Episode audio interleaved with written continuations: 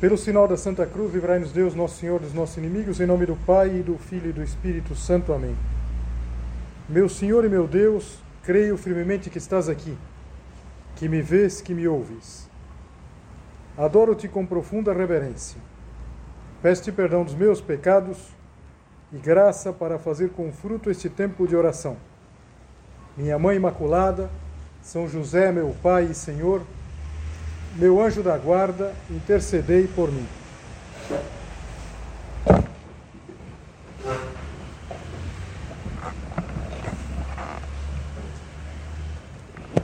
Qual a diferença entre começar de novo e recomeçar? E para responder a essa questão, nós poderíamos focalizar dois personagens. Um da mitologia gre grega e outro da seleção brasileira. A mitologia conta que o Sísifo, que foi o fundador de Corinto, ele conseguiu por duas vezes enganar o deus da morte, que chama Thanatos. Mas ele era mortal e um dia, necessariamente, ele ia ter que retornar ao mundo dos mortos. E quando ele chegou, ele se deparou com os deuses que estavam tremendamente irritados com ele, por ter enganado duas vezes a morte. E recebeu uma punição bem pior que a própria morte. Ele foi condenado a realizar um trabalho exaustivo e sem propósito. Ele tinha que rolar uma pedra enorme, montanha acima, e quando chegava lá em cima, a pedra voltava. E assim, por toda a eternidade. Um trabalho que se repetia. Inútil. Começar de novo. Me parece um exemplo é, de começar de novo. Repetindo os mesmos erros, o mesmo padrão. E o exemplo do que significa recomeçar, que é o que nos interessa. Na vida interessa recomeçar, não propriamente começar de novo vem da seleção brasileira de um episódio que alguns de vocês já me ouviram contar tantas vezes essa história. E eu digo que gosto de contá-la porque eu cresci ouvindo meu pai eh, dizendo que o Didi tinha feito na Copa de 58, eu não tinha nascido, mas a Copa de 58, que foi a primeira Copa do Brasil, primeira das cinco que o Brasil ganhou, eh, o, o campeonato era na Suécia. O Didi era dos mais experientes daquele time e já tinha o talento do Pelé. Mas o Pelé era um garoto de 17 anos. Tem uma foto famosa é, do, do Pelé chorando, chorando com uma criança. Está o Didi, está o Gilmar também, que era o goleiro. Mas o fato é que a final, a final da Copa da Suécia, que foi 29 de junho de 58, era um dia que a, ameaçou bastante, porque amanheceu um dia chuvoso, e isso era um mau prenúncio para o Brasil. O Brasil tinha um jogo muito mais de habilidade, e os suecos, um jogo pesado, então um campo encharcado, era melhor para os europeus do que para o futebol brasileiro. E quando começou o jogo, em quatro minutos saiu um gol da Suécia. Era o jogo contra os donos da casa. E de repente, um golpe terrível. Um golpe terrível, porque aquilo podia decidir toda a partida. E nesse momento, o Didi, que era um homem que parece que ele era muito, muito nervoso, não que fosse estressado com os outros, mas era um homem que às vezes, por exemplo, não dormia na véspera de um jogo importante. Então, o Didi, ele fez o seguinte, e aqui mais do que eu contar, eu cito uma descrição do Armando Nogueira, esse grande jornalista. Ninguém há de esquecer a cena seguinte. Didi vai ao fundo das redes, apanha a bola, mete embaixo do braço e sai com ela na direção do grande círculo, com ar, eu quase diria superior, se não existisse a palavra intrépido. Intrépido é que não, não treme, não tem medo. Na passagem, fala qualquer coisa ao ouvido de Pelé, e vai depor a bola no centro do campo. A sorte está lançada. Azar dos suecos. Começa o concerto. Foi 5 a 2. O Brasil eh, foi pela primeira vez campeão, encantou o mundo inteiro. E, e esse é um exemplo do que significa começar de novo. Não, não é começar de novo. Começar de novo, o que nós vamos fazer? Começar de novo é 7 a 1, na verdade. A gente lembra que ia sair um gol atrás do outro e parecia que era, que era uma repetição. Não, é recomeçar. É se reinventar. Começar de novo é repetir sempre os mesmos erros. Um trabalho inútil, como de Sísifo. Recomeçar é tirar partido dos erros cometidos. E para isso precisa parar, precisa pensar. Se você procurar ah, a, a cena do, desse primeiro gol da Suécia, Claro que a filmagem é muito, muito ruim, branco e preto, mas a gente vê que o Zagallo, o famoso foi técnico do Brasil, que era jogador naquela época, ele não entende, ele vai falar com o, o Didi, se vê que ele claramente está dizendo, bom, nós estamos perdendo, vamos, vamos rápido para dar saída. Mas era importante pensar, era importante, era importante virar o jogo. Isso é recomeçar. Recomeçar a virar o jogo. Na vida de todos nós, Cada dia se coloca a pergunta: hoje você vai ser Sísifo ou Didi? E a gente tem que saber responder a isso. Eu vou simplesmente fazer os mesmos erros de ontem? Claro que não. Que não é o que a gente quer. Eu quero, talvez, aprendendo dos erros que eu tenha feito, recomeçar. E recomeçar significa mudar o padrão, mudar a forma de lutar, mudar a forma de encarar as coisas. Em qualquer atividade é necessário recomeçar e recomeçar muitas vezes. E o motivo é simples, porque nenhuma realização humana é uma coisa terminada, prevista até o último detalhe. Pensa, por exemplo, um sábio que fica lá repetindo os cálculos, repetindo as experiências, ou então um escritor, eu não sei se você já viu, por exemplo, uma página de um livro eh, que está saindo da, das mãos do, do escritor, e mesmo depois de, digamos assim, de impresso, na época datilografado, a gente vê muitos retoques, muitos retoques. Por quê? Porque é preciso recomeçar, é preciso retocar, como faz o escultor, como faz o pintor, como faz qualquer pessoa que quer realizar alguma coisa. Todas as criações humanas, elas são fruto de um perpétuo recomeçar. E nós precisamos recomeçar muitas vezes. Pensa, por exemplo, no dia de hoje.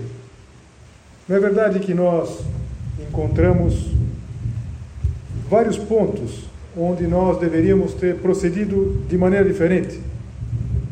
Situações que a gente gostaria de voltar atrás e recomeçar não começar de novo. Talvez uma impontualidade, uma impontualidade logo cedo, por exemplo, um pouco de gula que tenha ocorrido ao longo do dia, uma resposta enviesada que nós demos para alguém da, da nossa casa, uma desatenção nas aulas, uma preguiça para começar a estudar. Veja, em si mesmo, nenhum desses erros é grave, mas seria muito mal, por exemplo, que nós simplesmente falássemos: amanhã vamos fazer mais do mesmo. Amanhã, outro dia. Amanhã, não. Amanhã eu quero recomeçar. Amanhã eu quero colocar a bola embaixo do braço e eu quero dar saída, eu quero dar uma virada. E isso é muito importante, porque nós precisamos lutar. A nossa vida é uma luta. E a gente precisa lutar.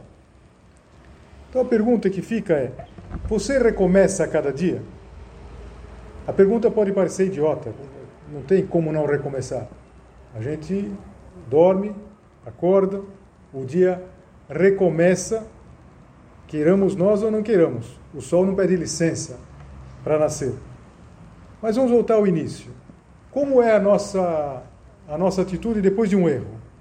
nós procedemos como o Didi, a gente recomeça, ou a gente simplesmente faz como Sísifo, leva até lá em cima já sabe que vai voltar. Já vai, vai dar tudo errado de novo. Existe uma frase que muitas vezes aparece atribuída ao Einstein.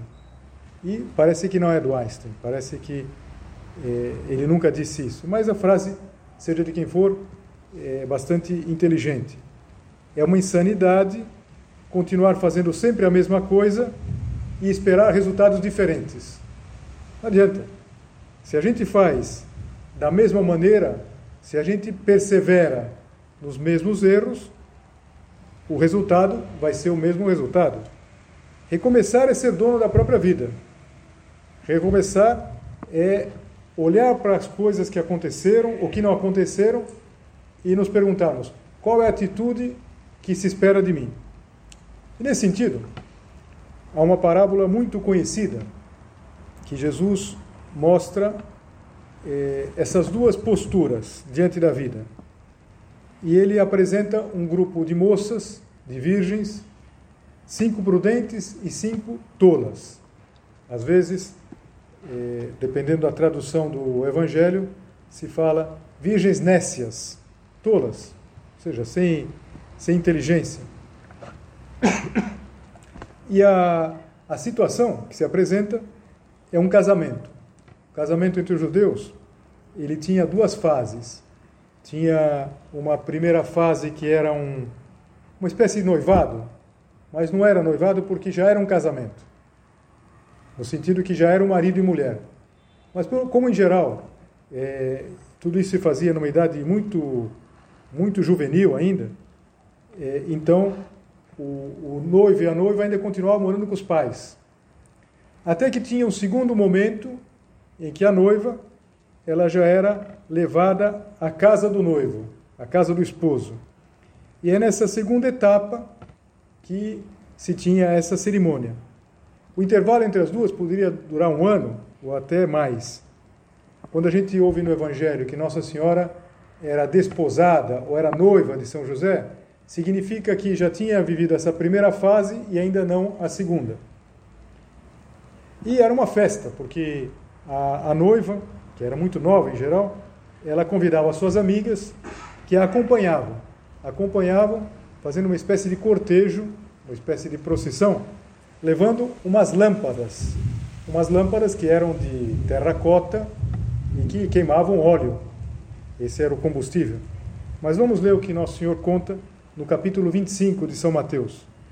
O reino dos céus será semelhante a dez virgens que, tomando as suas lâmpadas, saíram ao encontro do noivo.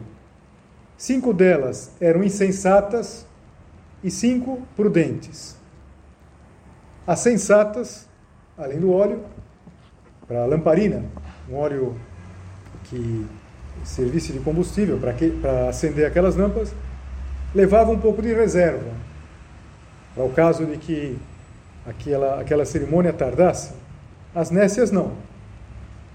E tardando o noivo, cochilaram todas e dormiram. Mas à meia-noite, ou seja, passou muito tempo, ouviu-se um grito: Eis o noivo, saí-lhe ao encontro. Nesse cortejo, que todas estavam muito honradas de participar, elas tinham se preparado, mas quando foram acender as lâmpadas, aquelas que eram imprudentes, as nécias, perceberam que não tinham azeite suficiente. E as insensatas disseram aos prudentes: Dai-nos do vosso azeite, porque as nossas lâmpadas estão se apagando. A resposta não podia ser diferente. As prudentes responderam: Não, pois de certo não chegaria para nós e para vós. E diante aos que o vendem, e comprai-o para vós. E tendo elas ido comprá-lo, chegou o noivo, e as que estavam preparadas entraram com ele para as bodas, e fechou-se a porta. Depois vieram também as outras virgens e disseram: Senhor, Senhor, abre-nos a porta. Ele, porém, respondeu: Em verdade vos digo, não vos conheço. Acho que não preciso dizer aqui que quando a gente lê uma parábola, a gente não deve se ater a alguns elementos da, do relato e falar, mas que injusto, ele que atrasou, por que não deixou as moças entrarem? Não é disso que se trata. Não se trata de entender a lição, é, talvez marginal da história, mas o que Nosso Senhor está querendo transmitir com essa parábola. O que, que ele está querendo dizer? Que aquelas virgens prudentes, elas adormeceram, mas depois recomeçaram os preparativos. Por quê? Porque elas tinham pensado em tudo, porque elas tinham planejado. Elas acordam preparadas. E as tolas não. As nécias, tolas, elas acordam despreparadas e por essa imprudência elas não podem entrar no banquete. E é isso que conta. Na nossa vida, acho que enquanto eu ia lendo a parábola, eh, a gente poderia ir lembrando, isso já aconteceu comigo. De repente, na hora, na hora H, eu esqueci alguma coisa, só falta imprimir, como se costuma dizer, não é? só falta imprimir hoje em dia. É tão complicado imprimir as coisas. Então, é, deixar as coisas para o fim, deixar as coisas mal preparadas, isso equivale ao que? A, a, a, tentar começar de novo. Vamos, vamos lá, vamos tentar, vamos ver se dá certo.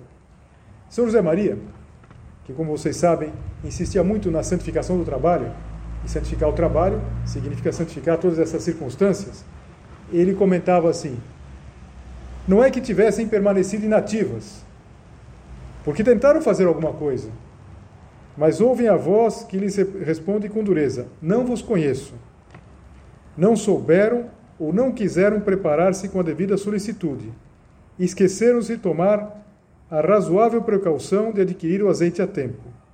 Faltou-lhes generosidade para cumprir acabadamente o pouco que lhes fora pedido. Tinham tido muitas horas à sua disposição, mas desaproveitaram-nas. Nós não conhecemos a história de vida de cada uma daquelas moças, mas dá a impressão que era de se esperar que, ela, que elas previssem aquela situação. Era um imprevisto previsível. E não é que elas tinham que levar uma grande quantidade de azeite. Às vezes, quando eu leio essa parábola, sobretudo depois que nós colocamos aqui na capela aquelas velas que tem parafina líquida, não sei se você já reparou, a gente olha parece uma vela de cera, mas não. Aquele, naquele fuste, ele é oco e dentro se coloca parafina líquida. E, e, e dura bastante. É, um, um, combustível desses para acender uma, uma vela dura muito. Então, eu faço o cálculo, claro, não sei dizer exatamente, mas que se elas tinham que levar o azeite de reserva, teriam que levar alguma coisa mais ou menos com uma pequena garrafinha, uma garrafinha de desodorante, uma coisa que podiam colocar facilmente na, na, na bolsa, nos pertences lá. Mas não tomaram essa pequena providência. Não é verdade que acontece conosco a mesma coisa? Que a gente às vezes se esquece, nós omitimos. Isso tem consequências graves. É isso que a parábola quer dizer. Que a gente não pode ficar sempre começando de novo, mais ou menos como Sísifo, que subia, e até o fim, mas lá no último momento deixava escapar aquela pedra que rolava para baixo. E acontece conosco, na verdade. A gente não prevê, a gente não, não faz as coisas com, com atenção e tem que ficar começando de novo as mesmas coisas. Isso, tantas vezes, é o, o motivo de tanto, tanto insucesso. Estou dizendo que aconteça todo dia em todas as coisas, ainda bem, senão nós seríamos os fracassados e não somos. Mas alguns aspectos da nossa vida, isso sim acontece. No fundo, aquelas virgens nécias, elas achavam que no fim tudo ia dar certo e acabou não dando. Essa frase é, é muito complicada, hein? No fim tudo dá certo. Opa, às vezes dá muito errado, dá bem errado. Se a gente não faz alguma coisa, se a gente não toma uma providência, se a gente não recomeça, recomeçar significa parar, talvez colocar a bola embaixo do braço e calmamente até o círculo central e dar uma nova saída. E aí sim ver como resolver as coisas. Se a gente não faz isso, a gente vai levar um segundo gol, um terceiro. Quando se vê os melhores momentos, eu não vi o vídeo, claro, mas os melhores momentos lá daquela final, é interessante porque Logo em seguida, o, o Didi faz um lançamento, quase já sai o gol de empate. Não sai, e em seguida, quase que eles fazem o 2 a 0. Se tivesse feito o 2 a 0, a coisa teria ficado bem complicada para o Brasil. Mas não fizeram, Então o que acontece? Depois vai um primeiro gol, acho que o primeiro tempo vira já 2 a 1 um para o Brasil. E depois no final vai ser 5 a 2 Então, o que é importante? É importante a gente pensar. Se acontece uma coisa errada na nossa vida, por exemplo, nós vamos mal numa prova, ou a gente comete um erro, comete um erro que prejudica alguém, ou comete um pecado, alguma coisa que a gente sabe que ofende a Deus. É, não basta simplesmente, não vou fazer mais, vamos lá, vida que segue. Não. Isso é começar de novo. E é começar da mesma maneira. E é prever que da mesma maneira as coisas vão acontecer errado. Eu tenho que parar, eu tenho que pensar. Eu tenho que imitar essas moças aqui, essas virgens prudentes, que elas pensaram o que, que vai ser necessário, como vai ser necessário recomeçar. Não sei. Eu falava antes, às vezes, daquelas, daqueles erros que a gente tem, um atraso. A gente precisa pensar, bom, o que, eu tenho que fazer para não me atrasar mais? Às vezes são coisas tão simples como aumentar o volume do despertador.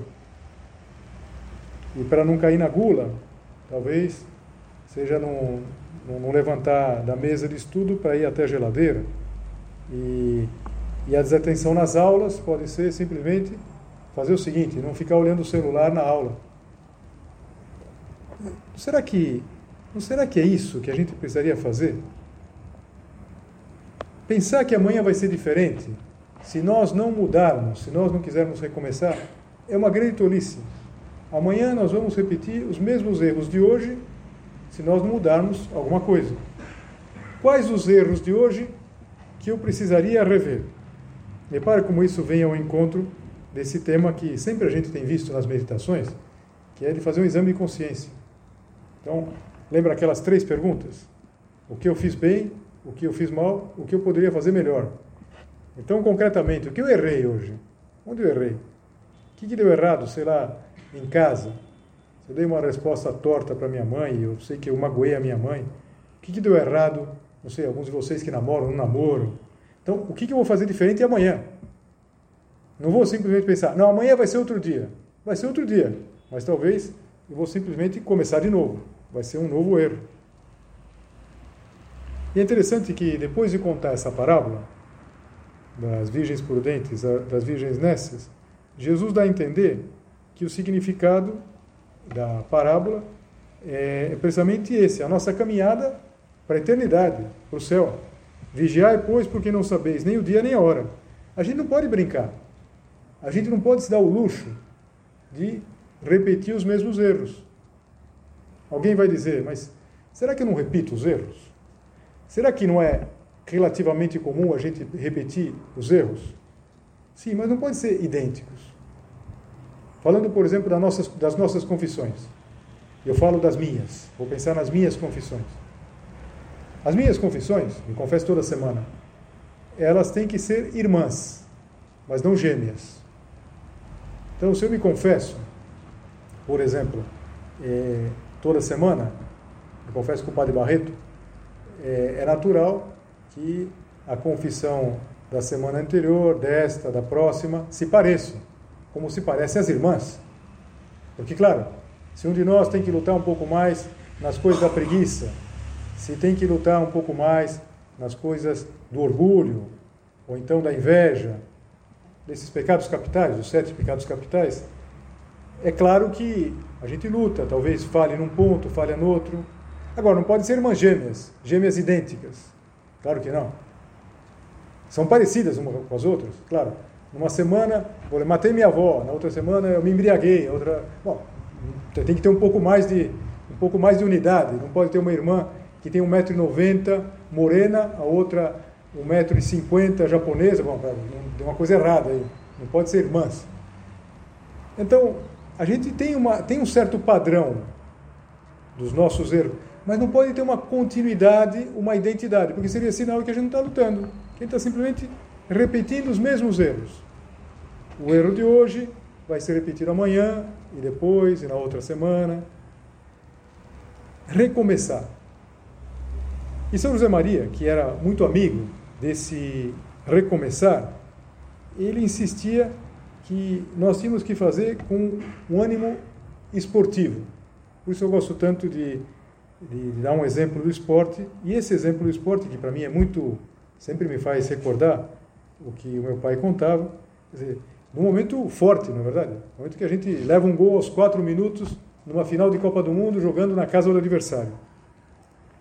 Mas São José Maria, além de falar dos exemplos do esporte, ele dava um exemplo que também é muito simples, é muito do nosso dia a dia. Ele fala isso numa homilia no livro Amigos de Deus. Eu prefiro ler também o que ele, como ele descreve. Existe uma grande diferença entre uma criança e uma pessoa mais velha quando caem. Para as crianças, a queda geralmente não tem importância, tropeçam com tanta frequência. E se por acaso lhes escapam umas lágrimas grandes, o pai explica-lhes: os homens não choram. Assim se encerra o incidente, com o garoto empenhado em contentar o pai. E ele dizia: é diferente quando cai uma pessoa mais velha. É verdade. Se uma pessoa mais velha, se um adulto, cai na escada, o primeiro movimento é de rir. É, depois a gente vai ver se o sujeito não se machucou. E se não se machucou, aí a gente ri mesmo. Mas é, quando a gente é criança, e diante de Deus, todos nós somos como crianças pequenas, a gente tem que levantar rápido. Se a gente caísse na escada, imediatamente a parte mais atingida, se é que a gente não quebrasse uma perna, um braço, a parte mais atingida é o nosso orgulho, a vergonha. A gente ia ficar com muita vergonha. Que, que vergonha, eu caí aqui, todo mundo aí está rindo. Uma criança não tem vergonha. Uma criança levanta. E ele continuava: A todos nós convém ser como crianças recém-nascidas, como esses pequeninos que parecem de borracha, que até se divertem com seus tombos, porque logo se põem de pé e continuam com as suas correrias, e porque também não lhes falta, quando necessário, o consolo dos seus pais. Como é, é precisa essa expressão para falar dos tombos, sobretudo das crianças, que as crianças se esborracham, na verdade, cai com a, e cai mesmo. E, claro, levanta lá a criança, não, não foi nada, a criança já sai correndo novamente. Como seria bom que a gente fosse assim, que a gente tivesse essa capacidade de recomeçar depois de um erro, depois de um, um pequeno fracasso, e sabendo que Deus Nosso Senhor sempre está junto de nós. São José Maria, quando explicava isso, ele colocava essa, essa ideia. Não vai faltar nunca o consolo do nosso Pai, do nosso Pai Deus. E assim, com essa postura, com essa certeza, nós seremos capazes de enfrentar qualquer dificuldade, qualquer desafio. Se conta que numa, no, no Grand Canyon do Colorado havia uma daquelas pontes que era segura, mas ao mesmo tempo assustadora. Imagina, um abismo de mais de 300 metros e a pessoa ia passando lá naquelas cordas, com aquelas tábuas, e, e, e havia uma placa logo no início, quando a pessoa chegava lá na, na, na entrada, você imagina, pensando duas vezes se ia ou não passar aquela ponte, dizia assim: sim, você pode, outros puderam antes de você. Você não vai ser o primeiro, você vai conseguir. E Santo Agostinho, ele dizia que antes de se converter, quando ele olhava para a vida de tantos cristãos que tinham sido santos, que tinham sido fiéis, em situações muito difíceis, ele dizia assim em latim, eu digo em latim, depois traduzo para vocês. Se isti ed iste cur non nego, se estes e estas, fica subentendido, puderam, cur non nego, por que não eu? Veja, se tanta gente foi capaz, com a graça de Deus sempre, de lutar e vencer, por que não eu? Por que não você? Agora, para isso, é necessário uma atitude de recomeçar. Começar de novo não é inteligente. Começar de novo é o mito do Sísifo. Subir, colocar a pedra que vai descer e assim um dia e outro por todo sempre. Vamos terminar pedindo ajuda a Nossa Senhora. Nossa Senhora é causa da nossa alegria, causa da nossa letícia. Pedir a ela que esteja sempre conosco, pedir a ela que nos ajude em todo momento e que naqueles momentos em que a gente fique talvez assustado com algum gol levado numa hora que não se esperava, que a gente saiba colocar a bola embaixo do braço, ir até o meio de campo e dar a saída. Com a graça de Deus, nós conseguiremos dar a virada. Dou-te graças, meu Deus, pelos bons propósitos, afetos e inspirações que me comunicaste nesta meditação. Peço-te ajuda para os pôr em prática. Minha Mãe Imaculada, São José, meu Pai e Senhor, meu anjo da guarda, intercedei por mim.